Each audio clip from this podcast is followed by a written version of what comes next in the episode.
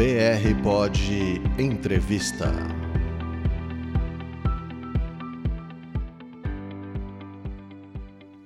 Bom dia, boa tarde, boa noite. Esse é seu programa Entrevista e hoje eu tenho o prazer de receber Carlos Kaufmann, advogado criminalista, professor de processo penal da PUC e presidente do Tribunal de Ética e Disciplina da OAB de São Paulo.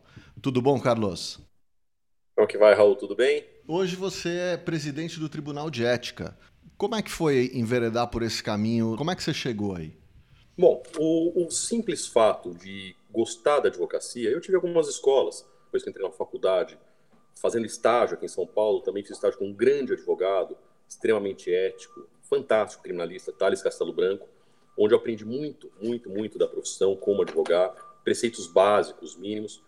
E, lógico que acabei indo por esse lado político da OAB, dentro da instituição, acabei sendo conselheiro das duas gestões, e agora na terceira gestão que eu estou como conselheiro, depois de um intervalo, eu voltei e fui convidado para assumir o Tribunal de Ética e Disciplina da OAB. E o que me levou a isso? Eu vejo e tenho visto com constância que a advocacia ela tem mudado muito nos últimos anos.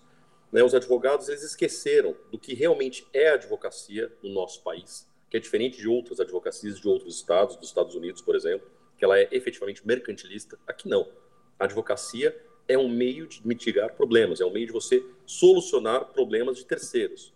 Esse é o objetivo da advocacia no nosso país. Lógico que não podemos ser hipócritas a ponto de achar que a advocacia não é uma forma de ganhar dinheiro. Óbvio que eu quero ganhar dinheiro com isso, eu vivo disso. Mas o meu objetivo não é ganhar dinheiro, e sim fazer uma boa advocacia e o resultado acaba vindo. E o que nós estamos percebendo? Que a advocacia mudou muito nos últimos anos, algumas pessoas estão entendendo que ela é uma, uma, uma, uma, profissão muito mais mercantilista. Algumas pessoas não têm, principalmente os mais jovens, não têm a paciência necessária de esperar o tempo necessário para poder desenvolver a advocacia, para solidificar a sua própria advocacia. Então, na verdade, acaba atropelando muitas vezes, eles acabam atropelando as regras, as normas vigentes em busca de clientes, atropelando preceitos básicos. Então, naturalmente, eu acabei vindo aí fui chamado para o Tribunal de Ética diante acho que dessa história que eu vivi, justamente para tentar, de alguma forma, contribuir para manter a advocacia no elevado nível que ela deve estar, para manter os advogados agindo com ética, respeitando a profissão e dignificando cada vez mais a própria profissão. É esse o objetivo. E quais são as principais infrações que ocorrem hoje em dia lá no tribunal? Quer dizer, o que, que se mais vê? Olha, vamos, vamos dividir isso em dois, duas épocas distintas, na fase normal e na triste fase de pandemia que nós estamos vivendo.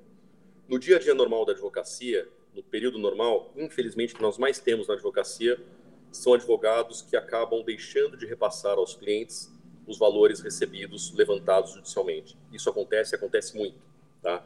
Então, o dinheiro é liberado em favor do cliente, o advogado, alguns advogados levantam esse valor e acabam é, atingindo e acabam lesando o cliente. É um problema isso, um problema grave, e por isso que nós lutamos muito contra isso, Raul. Pelo seguinte, nós temos aí, em média, 5, não chega a 10% dos advogados que praticam infrações disciplinares. Tá? Menos de 10% dos advogados. 5% é um patamar, e vários são reincidentes. Só que esses 5%, eles atingem de uma maneira tão ruim, tão drástica a advocacia, que todos os advogados são taxados, às vezes, de desonestos por conta de uma pequena minoria que acaba estragando a advocacia. Então, nós temos muitas infrações nesse sentido, de advogados que levantam valores e não repassam aos clientes. Isso, além de ser um crime. Isso, isso é ocasionado porque a, a causa demora tanto para se resolver que, vamos dizer assim, o cliente, entre aspas, esquece que ele tem aquele valor a receber, ou ele não fica nem sabendo? Muitas vezes, muitas vezes o cliente não fica nem sabendo, são pessoas simples, o, o grosso disso é, é, reclamação trabalhista, então? O grosso é reclamação trabalhista, uhum. e são pessoas simples, pessoas carentes que não ficam sabendo. Então, a OAB, é, neste quesito, ela é implacável. Ou seja, quando o advogado faz isso, isso chega ao conhecimento da OAB, sem exceção, 100% dos casos são apurados, uhum. para ver se realmente houve uma apropriação desses valores. Além de ter a conduta criminosa, porque isso é uma apropriação indébita, é um crime, a OAB, esse advogado que pratica isso para fins de OAB, ele sendo condenado depois de um processo com ampla defesa, contraditório, ouvindo todas as partes, com prova. Mas é que, na verdade, é bem fácil provar isso, né, cara? Se você repassou, tem o comprovante. Nem... Então, mas nem sempre, porque às vezes, infelizmente, a advocacia, de uma maneira informal, o advogado repassou há muitos anos e não tem um recibo, hum. repassa em dinheiro. Então, tem essas possibilidades. Tem, às, vezes, às vezes é o filho do, do cliente que vai questionar um contrato de honorários, isso aí já foi acertado pelo pai lá atrás. Também tem essas questões. Né? Nem sempre, é, não é matemático. Né? Por isso que tem um processo com toda a ampla defesa, com contraditório, com todos os elementos possíveis. A partir do momento que o advogado ele é condenado, isso transita em julgado, ou seja, não cabe mais recurso, nem para o Conselho Estadual, para a Câmara Recursal, nem para o Conselho Federal, então essa decisão ela vai ser executada pelo Tribunal de Ética. O que acontece? Esse advogado ele vai ficar suspenso, uhum. ele fica suspenso não só pelo período estipulado lá na, na, na punição, pode ser um de um mês, um ano, enfim, conforme a gravidade do caso, mas essa suspensão vai perdurar até que ele restitua o valor integralmente àquela pessoa. Hum. Esse advogado, então, não pode advogar enquanto aquele valor não for restituído. Mas assim questão... que for restituído, ele já pode? Não, ainda tem um tempo mínimo. Não, ele tem um tempo mínimo de suspensão. Uhum. E após o tempo mínimo de suspensão, ele tem que restituir o valor. Ele continua suspenso enquanto não restitui o valor. Uhum. E é uma questão interessante, Raul, que eu acho importante o seu programa aí para divulgar. Existe um canal que é o Cadastro Nacional de Advogados, tanto da OAB São Paulo quanto da OAB Federal. Qualquer pessoa pode consultar esse cadastro e ver se o nome do advogado lá está ativo, pelo nome ou pelo uhum. número da OAB, se está ativo ou se ele está suspenso ou se está excluído. Isso é um site? Tá, é um site, é um site, é um canal pelo site. Qual que é o endereço? É o site da OAB, uhum. São Paulo, você acha lá consulta inscritos, numa aba, tá. ou no site da OAB Nacional também tem consulta inscritos, que é chamado Cadastro Nacional de Advogados. Uhum. Qualquer advogado suspenso consta lá suspensão e ele não pode advogar. Então, se esse advogado vai celebrar um contrato, vai oferecer esse serviço, vai fazer alguma coisa, e a pessoa procura e consta que ele está suspenso, não deve contratar esse advogado. Não pode contratar esse advogado, porque ele não pode exercer a advocacia naquele período em que ele está suspenso. Né? Então, isso é, um, é um, uma, uma dica que a gente faz para a população. Uhum. Consulte sempre o cadastro do advogado, que é apresentado, que é desconhecido, para ver se ele está podendo advogar ou se não está podendo advogar. Isso é fundamental. Então, esse advogado, ele permanece suspenso até restituição do valor. repito, nem 5% dos advogados acabam praticando esse tipo de infração, mas isso atinge a advocacia de uma maneira brutal. E por isso que o Tribunal de Ética, a OAB, é, apura, mas apura com muita seriedade, todos os casos que envolvam infração disciplinar, especialmente quando há apropriação de valores. Isso uh, nós estamos falando então do período normal. E agora você Começou, começou falando no período normal, agora na Covid deve ter uma diferença, então. Agora no, no, no Covid, nós vemos aí um grande número de advogados que, na busca, porque todos os escritórios estão praticamente fechados, os advogados estão se tentando se reinventar, uhum. e alguns acabam fazendo propaganda pelas mídias sociais, pela, pela, pela, por todo o Instagram, enfim, pela forma que consegue, né, mas acaba ultrapassando os limites da propaganda. Isso acaba sendo uma infração é, ética. Então, o que, que o Tribunal de Ética está procurando fazer nesse período? Primeiro, orientar. São, assim, diariamente chegam inúmeras reclamações. Repito, nós temos no estado de São Paulo mais ou menos 450 mil inscritos, 320, 330 mil advogados ativos no estado de São Paulo. Não dá para 3 mil advogados ultrapassarem os limites éticos da propaganda, enquanto o restante cuida de fazer um trabalho correto. Mas esses limites são, são bem demarcados ou é muito são tênue? O Código de Ética e Disciplina prevê os limites, tá? Uhum. Tem um, uns 10 artigos aí, por volta do artigo 35, 36, prevê os limites. E tem um provimento do Conselho Federal, que está sendo revisto, mas ainda está em vigor, que é o provimento 94 de 2000. Basicamente, o que, que o advogado pode fazer em mídia social? Ele pode informar. Ele não pode captar cliente de maneira indevida. Ele não pode mercantilizar a profissão. O advogado não pode, de maneira nenhuma, passar valor de honorários para consulta, para ações ou para qualquer outro gênero. O advogado não pode, de maneira nenhuma, informar vitórias que ele teve no Poder Judiciário, nem insuflar a população para entrar com ações contra o Poder Judiciário. Então ele tem que esperar, ele pode informar. Então, por exemplo, nós temos aí uma série de questões. Não, mas pera um minuto. Ele não pode insuflar a população uh, a entrar contra o Poder Judiciário ou contra a, uma empresa, por exemplo? o Poder Judiciário, ajuizar ações. É. Então, mas, exemplo, mas, ele pode fazer programa? Você que trabalhava na empresa, que. Não, não pode. Nem, nem de jeito nenhum. Ele não pode, nessa época, por exemplo, dizer o seguinte: olha, você que está sendo demitido por conta dessa pandemia, né, você deve entrar com ação no judiciário. Ele não pode fazer não isso. Não pode. Ele é. pode informar os direitos das pessoas, mas sem fazer propaganda, sem captar a clientela, sem, na verdade, buscar aumentar as demandas do Poder Judiciário. Isso é proibido. Entendi. Por lei, por provimento. Doutor então, Manuel renegocia seu aluguel? Nem pensar. Nunca, jamais. tá jamais. jamais. Ele pode até tentar fazer isso, mas se ele fizer essa, essa, publicidade, ele primeiro vai ser orientado a não fazer isso pelo Tribunal de Ética. Uhum. Assim que nós tomarmos conhecimento. Porque nem tudo chega ao nosso conhecimento. E tanto que temos um, um e-mail disponível só para isso também no Tribunal de Ética, que é, se você me permitir passar. Claro, eu vou disponibilizar o link também na entrevista, mas pode dizer. Tá, então é ética.ted.gp.obsp.org.br.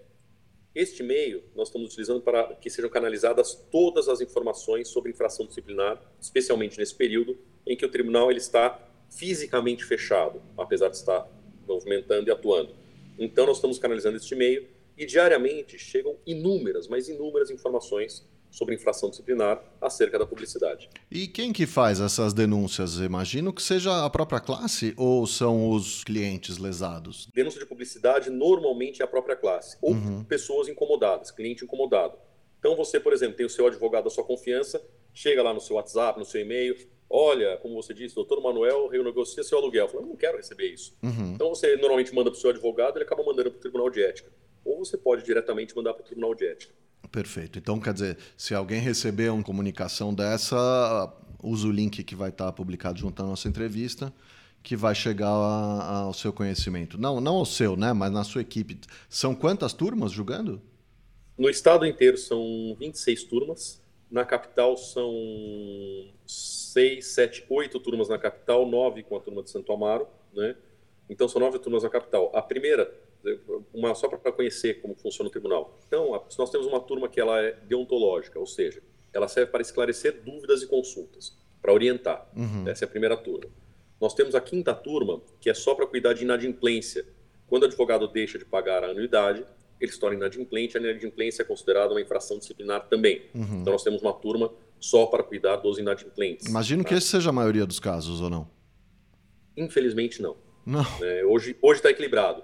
É, acaba sendo a maioria, mas hoje está equilibrado em número de processos, uhum. tá? porque nós estamos julgando, julgando bem rápido os processos da quinta turma. E todas as outras turmas, todas as demais turmas, elas são turmas disciplinares, ou seja, para apurar qualquer tipo de infração penal, que vai desde a publicidade é, indevida, captação indevida de clientela, infração preceito do Código de Ética, né, ou até apropriação de valores, ou até para quando o advogado ele é inidôneo, considerado inidôneo, por ter praticado uma conduta é, que afronta a, a, dignidade da advocacia de uma maneira tão grave, quando ele ser considerado inidôneo, que ele pode ser excluído da OAB, então também isso é julgado pelas turmas disciplinares e depois é mandado para o conselho, para o conselho avaliar aquela decisão. Eu te perguntei sobre quão clara era a limitação uh, do que os advogados podem ou não fazer em relação a marketing, porque o que eu estou querendo saber é se os advogados infringem a, a ética por desconhecimento ou por má fé? Tem, tem as duas possibilidades. Tá? Existem as duas coisas. A maioria desconhece o que está fazendo. E eu tenho tido um, um feedback muito bom que, na maioria dos casos, onde nós notificamos, orientamos o advogado de que ele está passando dos limites do Código de Ética ou os limites do provimento 94 de 2000, o advogado ele reformula o que ele está fazendo, a publicidade dele, reformula o que está escrito, reformula a apresentação dele e acaba se enquadrando dentro dos preceitos básicos. A grande maioria. Então, o que a gente pede é que leia o Código de Ética e leia o provimento 94 de 2000. Se o advogado cumpre o que nós fizemos, acabou o problema. Uhum. Se ele descumpre aquilo que nós fizemos, ele continua, ele insiste em fazer a propaganda ou a indevida captação de clientela, aí nós instauramos um processo disciplinar contra ele, não só pela infração ética, mas por ter descumprido uma determinação da Ordem dos Advogados do Brasil, que também é uma infração disciplinar nesse sentido. E daí ele pode ser até suspenso. E dá para dizer assim uma coisa, cinco coisas que você não pode fazer? Quais são as infrações mais comuns? O que, que é exatamente? A gente consegue um exemplo concreto disso, não? Ou de publicidade indevida? É, é isso que eu, é mais ou menos isso que eu, que eu comentei com você. Por exemplo, eu faço uma, uma. dizendo: olha, eu sou especialista em direito tributário agora, você pode reduzir seu imposto diante dessa época de pandemia, entre em contato comigo, meus honorários, a consulta custa tanto. Eu não posso fazer isso. Uhum. Estou, não, não mas eu posso divulgar o nome do meu escritório de advocacia pode. ou o meu nome como advogado? Pode. posso. Pode. Eu posso dizer a minha especialidade? Pode, divulgar seu nome, divulgar seu advogado, especialmente nos canais fechados. Então, hum. por exemplo, se eu publico no, no, no, meu site, no meu site eu tenho minha especialidade, meu nome e telefone do meu escritório. Isso tá lá, pode. à vontade. Óbvio que pode. Até uhum. porque quem vai ao meu site está me procurando. Eu não estou invadindo o seu espaço. É verdade. Né? Quem está me procurando. Se eu quiser publicar no meu Instagram, eu posso fazer isso? Mas eu posso, por exemplo, é... desculpa, a, a especialidade do teu escritório é criminal, é isso? Isso. Você poderia, por exemplo, comprar palavras-chave no Google e exibir o seu o link, o, o, telefone do seu escritório, se o sujeito procurar determinada palavra-chave? Isso infringiria então, a regra? Isso é o que está em discussão. Alguns entendem que sim, outros que entendem que não. Uhum. Tá certo? Porque isso, na verdade, acaba desviando uma pesquisa isenta para o seu escritório e privilegiando o seu escritório contra aqueles que não têm condições. Então, como eu estava dizendo, quer dizer, o meu site, ok. Na minha, na minha opinião de, de técnico desse negócio, porque é, é barato, tá certo? A, a, questão da condição financeira não é exatamente um impeditivo, é uma questão de, de se debruçar sobre a ferramenta e utilizar. Então, Raul, eu concordo com você, hum. mas o que nós temos que fazer em termos de legislação, nas proibições, a gente não pode proibir o meio. A partir do momento que eu proíbo, por exemplo, ah, é proibido você colocar palavras-chave, não sei o quê, no, no, no, no site. Hum. A tecnologia anda muito mais rápido que a legislação. Perfeito. Aquele que quer burlar vai buscar um outro meio. Então, nós temos que, que trabalhar em cima de conceitos. Tá. Né? Então, o que é proibido? É proibido você mercantilizar a profissão. É proibido você captar indevidamente clientes. É proibido você, é, de alguma forma, buscar insuflar a população para entrar com ações porque você está querendo capitalizar cliente. Uhum. É proibido de todas as formas você divulgar resultado do seu processo, caso concreto.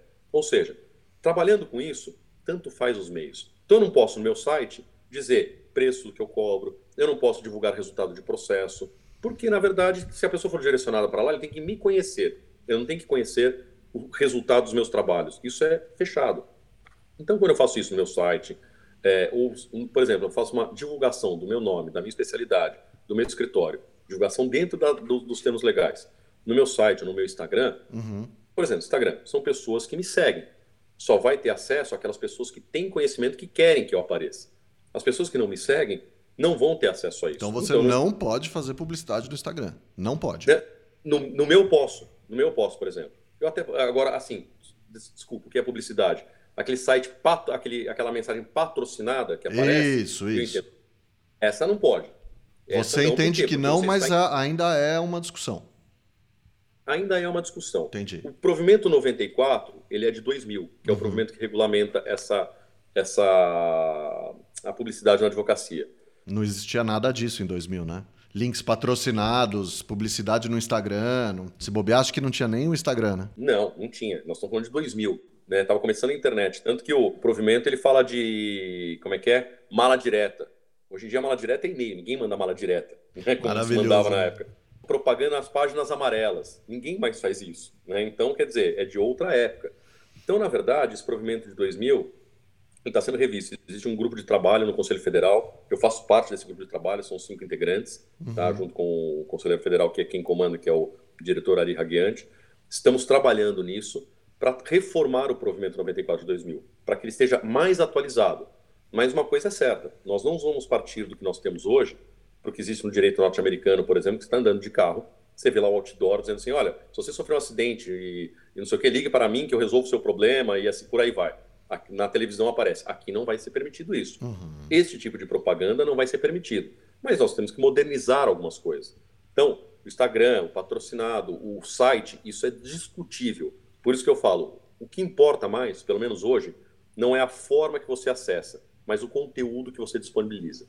Entendi. Isso para mim é fundamental. Carlos, você sempre soube que você queria ser advogado? Eu tenho o privilégio de ser filho de um advogado em Mogi das Cruzes e aos 84 anos de idade ainda advoga. Né? Meu pai é advogado, sempre foi advogado E eu acho que eu passei a minha vida vendo ele advogar e vendo o brilho nos olhos que ele tem até hoje quando ele advoga. Meu pai é daquele, daqueles advogados antigos, Raul, que a profissão ele ama acima de tudo e com o seguinte viés: a advocacia, na opinião dele, e eu herdei isso de alguma forma, não é uma forma de ganhar dinheiro, não é uma forma de se dar bem ou não, mas é uma forma de você resolver problemas alheios. Quanto mais complexo o problema, maior o desafio para o advogado e melhor o exercício da advocacia. Então eu tive esse privilégio de vendo meu pai advogar, vendo o carinho, o amor que ele tem pela profissão. Isso se transmitiu para mim. Tem 27 anos aí que eu advogo já. Diz a lenda, meu pai e minha mãe, eu também não, não vou me lembrar disso, que quando eu tinha poucos anos, 3, 4 anos, que tinha que ir na escola levar um livro, eu queria, quis ir de gravata e levei um código civil, que era maior do que eu, mais ou menos, naquela época. a advocacia faz parte da minha vida desde que eu me conheço por gente. Carlos, queria te agradecer demais a participação aqui, foi muito interessante, bastante esclarecedor. Muito obrigado por ter participado. Eu que agradeço, Raul. E se eu puder dar uma recomendação, especialmente para os mais novos, para os jovens advogados, seria o seguinte: tem um livro muito fininho, né, muito fininho mesmo, Eduardo Cultura, que chama Os Mandamentos do Advogado, ou Os 10 Mandamentos do Advogado, alguma coisa do gênero. Esse livro tem que ser lido por todo bacharel de direito não só por advogado, mas para o juiz, para o promotor, para o delegado, para quem quer cursar o direito. E prestem atenção quando ele diz que ama a profissão. Eu falo isso voltando ao início da nossa conversa, Raul. Hum. Uma vez eu vendo meu pai falar, meu pai foi homenageado na cidade dele, isso é uma verdade. Meu pai virou e falou o seguinte: olha, é, falando do Eduardo Cultura, falou assim: olha, eu amo tanto minha profissão que eu, na verdade, eu nunca precisei, porque o Eduardo Cultura fala o seguinte: ame sua profissão de forma que se um dia seu filho for buscar uma indicação do que ele deve fazer, você indique para que ele seja advogado. E meu pai virou e falou o seguinte: eu amo tanto minha profissão que meus filhos nunca pediram indicação do que queriam fazer. E os dois viraram advogados.